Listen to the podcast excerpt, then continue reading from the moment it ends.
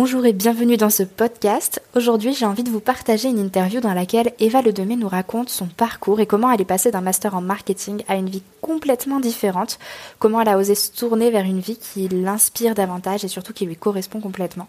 Dans cette interview, tu vas en apprendre beaucoup sur la gestion du stress et des émotions et tu vas pouvoir aussi découvrir comment ton stress peut devenir un véritable atout pour ton business. C'est une interview qui m'a vraiment apporté beaucoup de valeur et je sais qu'il peut en être de même pour toi. Donc je te laisse la découvrir. Je t'invite à la fin de ce podcast nous mettre un petit message ici même ou sur le compte Instagram de Julien pour nous dire ce que tu en as pensé. Et en attendant, je te souhaite une très belle écoute et je te dis à bientôt. Tu peux m'expliquer du coup d'où tu viens, comment t'en es arrivé là? Alors, moi, mon parcours, ça a commencé par un master en marketing. Et suite à ça, bah, j'ai essayé beaucoup de choses pour trouver ce qui me plaît.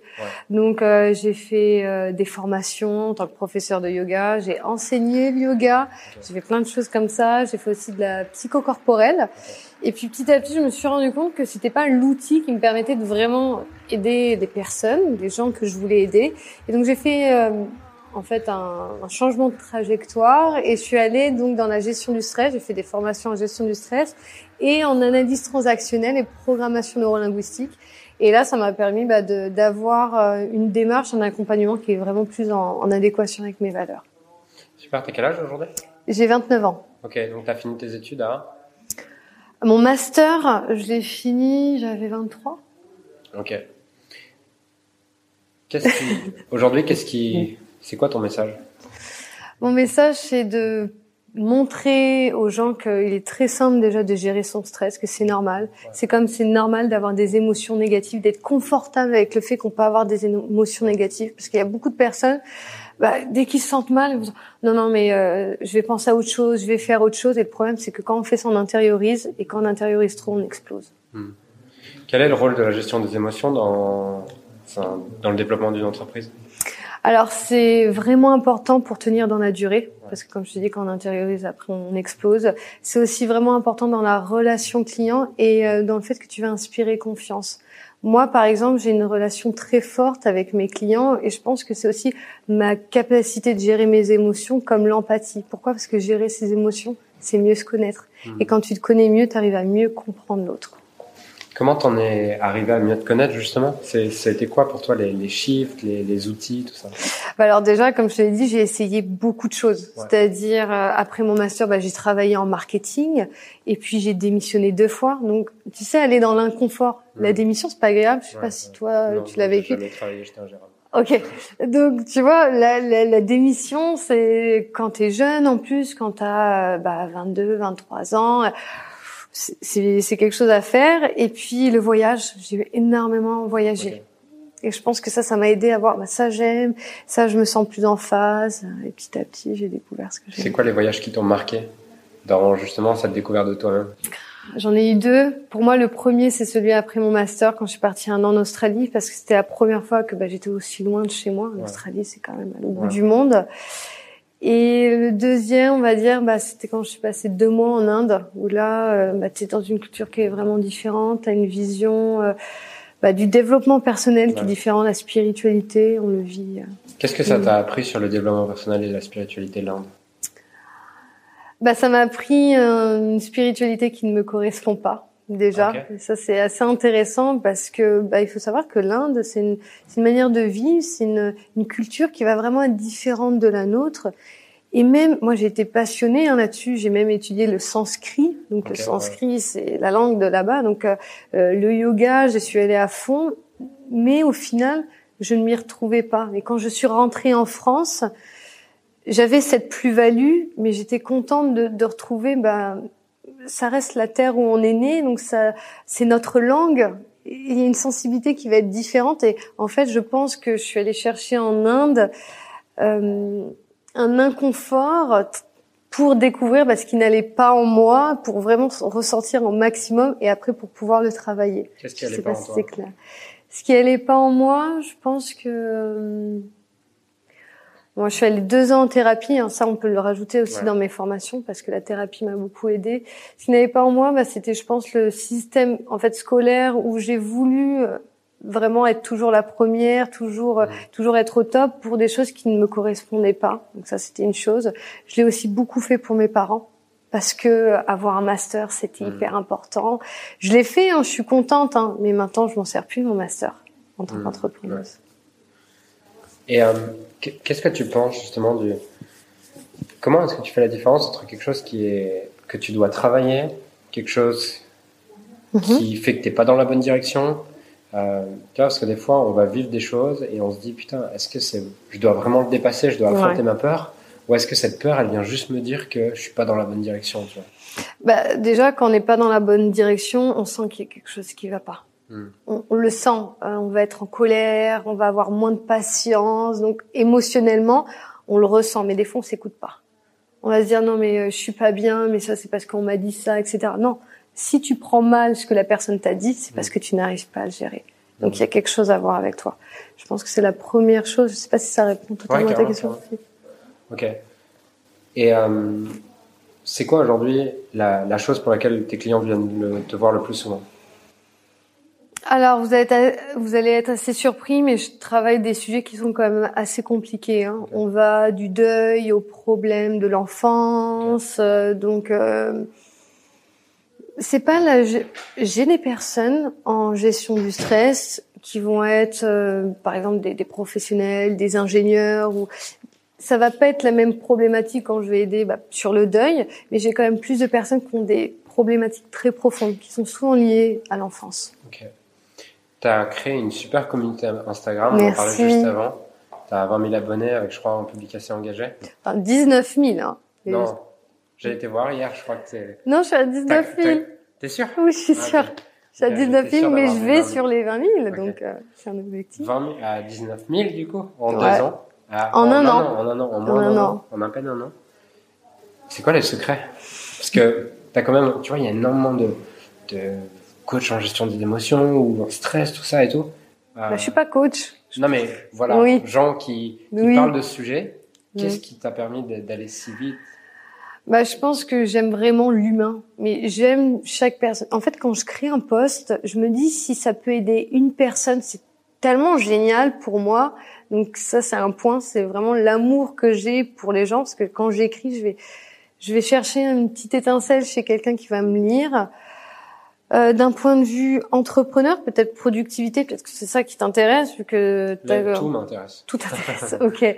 Sur un, autre point de vue, c'est euh, j'aime tellement ce que je fais que je le fais très souvent, très mmh. souvent. Donc, euh, c'est-à-dire, j'ai fait 1000 publications très vite parce que ce sujet me passionne. Donc, je pense que c'est lié avec les deux on crée un contact, euh, je réponds aussi beaucoup aux messages. Il y a beaucoup de personnes qui viennent me voir, mais j'ai ça comme problème, et je vais répondre dans un post. Quand tu as, as, lancé ton compte Instagram, est-ce que mhm. avais, tu te disais j'aurais 20 000 abonnés dans un an? Tu Non, non, non. Genre, bah, si j'ai 12 déjà, personnes, ça sera bien. non, je voulais euh, agrandir ma communauté, mais déjà quand je suis arrivée à 10 000, j'ai eu du mal à y croire un peu. Tu l'as vécu? Je, me souviens, j'étais sur mon bureau, c'était une journée de travail normale et je sentais beaucoup de joie. J'étais vraiment, vraiment contente. Je l'ai partagé à mon partenaire. Enfin, c'était quelque chose de très fort pour moi. Et après, je me suis, moi, à l'heure actuelle, je me dis, bah, j'ai déjà gagné parce que ce message est accessible. Toi qui accompagnes des gens sur le stress, la gestion des émotions, est-ce que tu es encore parfois stressé et tu as encore des émotions Mais le stress, alors je vais regarder la caméra, le stress est normal tout le monde a du stress, on ne peut pas supprimer notre stress. Supprimer notre stress, c'est comme supprimer nos émotions. C'est impossible. Mais par contre, comme je dis, c'est utiliser ce stress comme un atout. Moi, par exemple, à la conférence, hier, bah, j'ai été très stressée, mais ça m'a amené à faire une, une, super présentation, quelque chose qui me plaît, quelque chose de, de, sympa. Et du coup, ce stress, petit à petit, c'est devenu bah, une plus-value. C'est quoi les outils principaux que tu utilises? Genre, par exemple, hier, tu fais quoi concrètement avant cette conférence? Alors, déjà, il faut savoir que les outils de gestion du stress, il y en a différents, ça dépend de la personnalité. Par exemple, il y a des personnes, la respiration, ça va bien marcher. Il y en a, tu vas leur dire de respirer, non mais là, c'est bon, tu me saoules quoi. Non mais c'est clair, euh, la, respiration, ça va être euh, quelque chose qui ne marche pas. Euh, moi, par exemple, les étirements, parce que quand on est stressé, on va être crispée. Donc les étirements, ça fonctionne bien sur moi. La visualisation, de penser à autre chose. Hmm. Euh, bah tu vois, tout à l'heure, on, m'a demandé, il y avait une conférencière qui était un petit peu stressée. Est-ce que tu peux l'aider? Et ben j'ai repéré où avait son, où elle avait son stress. Qu'on peut avoir le stress physique, tremblement, le souffle qui coupe, ou le stress mental. Ah je vais pas y arriver, j'ai peur, j'ai peur. Hmm. Donc j'ai repéré, elle avait un stress physique ou mental. J'ai vu que c'était mental, donc j'ai fait bon, je vais la faire penser à autre chose. Ça a bien répondu à ta question? Et si on a un stress physique, du coup? Alors, si tu as un stress physique, moi, j'irais plus bah, sur euh, la respiration, sur la prise de conscience de, de ton corps. Et sinon, si tu es quelqu'un qui est vraiment plus stressé, bah, pousser un peu plus sur le sport, par exemple. Mmh, mmh. C'est un, un, bon point. C'est quoi ton, ta vision à 3 ans? Bah déjà, si je pouvais continuer comme ça, je serais heureuse parce que je, je kiffe, je kiffe vraiment ce que je fais. J'ai du bonheur là-dedans. Donc euh, c'est vraiment un point positif. Bah, par exemple, un autre point, la conférence hier, pour moi, c'était une première. Si je pouvais en faire d'autres, bah, ça me plairait. Et peut-être aussi aller plus vers les entreprises. Là, je suis plus dans les particuliers. Pourquoi pas bah, faire plus des, des choses en groupe ou avec un plus gros comité, ça me ferait plaisir. Comment tu as, découvert cette passion? Parce que tu vois, je sens que tu es animé par ça en fait. Et, euh, et là, ça fait trois jours qu'on a fait beaucoup d'interviews. Ça doit être peut-être la huitième un truc comme ça, neuvième d'interview de gens qui ont réussi soit à développer une communauté, soit beaucoup de chiffre d'affaires, mais bref, qui ont vraiment explosé. Et le point commun de tous, c'est euh, cette passion en fait dans ce qu'ils font. Mm. Comment tu as identifié C'est quoi le jour où tu t'es dit c'est ça que je veux? Euh, souvent, moi, j'ai des frissons quand j'ai quelque chose que je ressens que ça marche bien. Euh, je suis aussi dans l'émotionnel quand je vois qu'avec une cliente, je la sens heureuse, je la sens qu'elle a évolué, je sens que en six mois, elle, s'est affirmée et tout. Bah là, j'ai des frissons rien que d'y penser. Et cette émotion-là, je la retrouve nulle part ailleurs. Et comment tu as découvert ça? Parce que tu vois, tu avais ce master, genre, c'est, bah, il y a des gens, ils nous regardent, ils disent master marketing, mais euh, pourquoi je ferais ça en fait? Comment de ce master de marketing à ça en fait? Bah, J'ai beaucoup osé, hein, comme je t'ai dit, quand il y avait quelque chose qui n'allait pas, j'ai beaucoup contredit mes parents. Euh, vraiment énormément. J'ai même à un moment donné pu parler à ma mère pour me laisser la liberté, entre guillemets, d'être moi-même. Et à l'heure actuelle, avec ma mère, on a une super relation. Hmm parce que on s'est aidé mutuellement. Elle, elle a gagné en maturité. Moi, j'ai gagné aussi en. Ben, je me suis mieux retrouvée et à l'heure actuelle, on a une relation qui est géniale et elle, elle est avec ma sœur de manière différente. Donc, je pense qu'on s'apprend tous. Ma mère m'a énormément apporté. Moi, je lui apprends. Donc, c'est un petit peu ce, ce fait aussi de savoir dire non, ne pas avoir peur de déplaire. Mmh. Moi, par exemple, j'ai commencé, j'ai fait du yoga et du psychocorporel en tant qu'entrepreneuse. Hmm. Et à un moment donné, j'ai dit stop, je ne veux plus faire ça. Tu donné des cours de yoga? Oui, j'ai donné des cours de yoga, en particulier et en groupe. Et à un moment donné, je me suis dit stop, je ne veux plus faire ça. Il y a des gens qui non mais tu vas faire quoi? Ouais. Et j'ai pas eu peur. Je me suis dit non mais je sais ce que je vais faire, ça va être mieux. Et quand je l'ai fait, ça m'a plu. Donc ne pas pas avoir peur de contredire, pas avoir peur d'écouter bah, ce qui vous anime là, même si des fois on a des doutes, même si des hmm. fois on n'est pas sûr, bah y aller quand même. Imaginons que demain tu quittes ce monde et ton compte Instagram part avec toi, tout part avec toi, il n'existe plus rien de toi. Par contre, avant de partir, tu peux écrire sur une feuille le message que tu veux, il sera diffusé à 7 milliards d'êtres humains. Quel message tu voudrais écrire sur cette feuille euh, Soyez confortable d'être vous-même. Hmm. Qu'est-ce que tu entends par Qu'est-ce qu'il y a derrière cette phrase? Bah, le plus beau cadeau que vous, c'est des, des, phrases qui sont tout bêtes, mais pourtant elles sont tellement vraies. Le plus beau cadeau que vous pouvez faire pour vous et après pour les autres, parce que c'est déjà un cadeau qu'on fait pour nous, c'est d'être soi, mais d'être soi dans ses faiblesses, hmm. mais dans ses pires retranchements. Là, je vous ai parlé d'un point négatif quand je vous ai dit, bah à un moment donné, ça allait pas avec ma mère. Mais cette faiblesse, c'est aujourd'hui une force parce que quand il y a des personnes qui viennent me voir, je m'entends pas avec mes parents, bah moi je dis c'est le début de quelque chose de nouveau, c'est quelque chose de positif.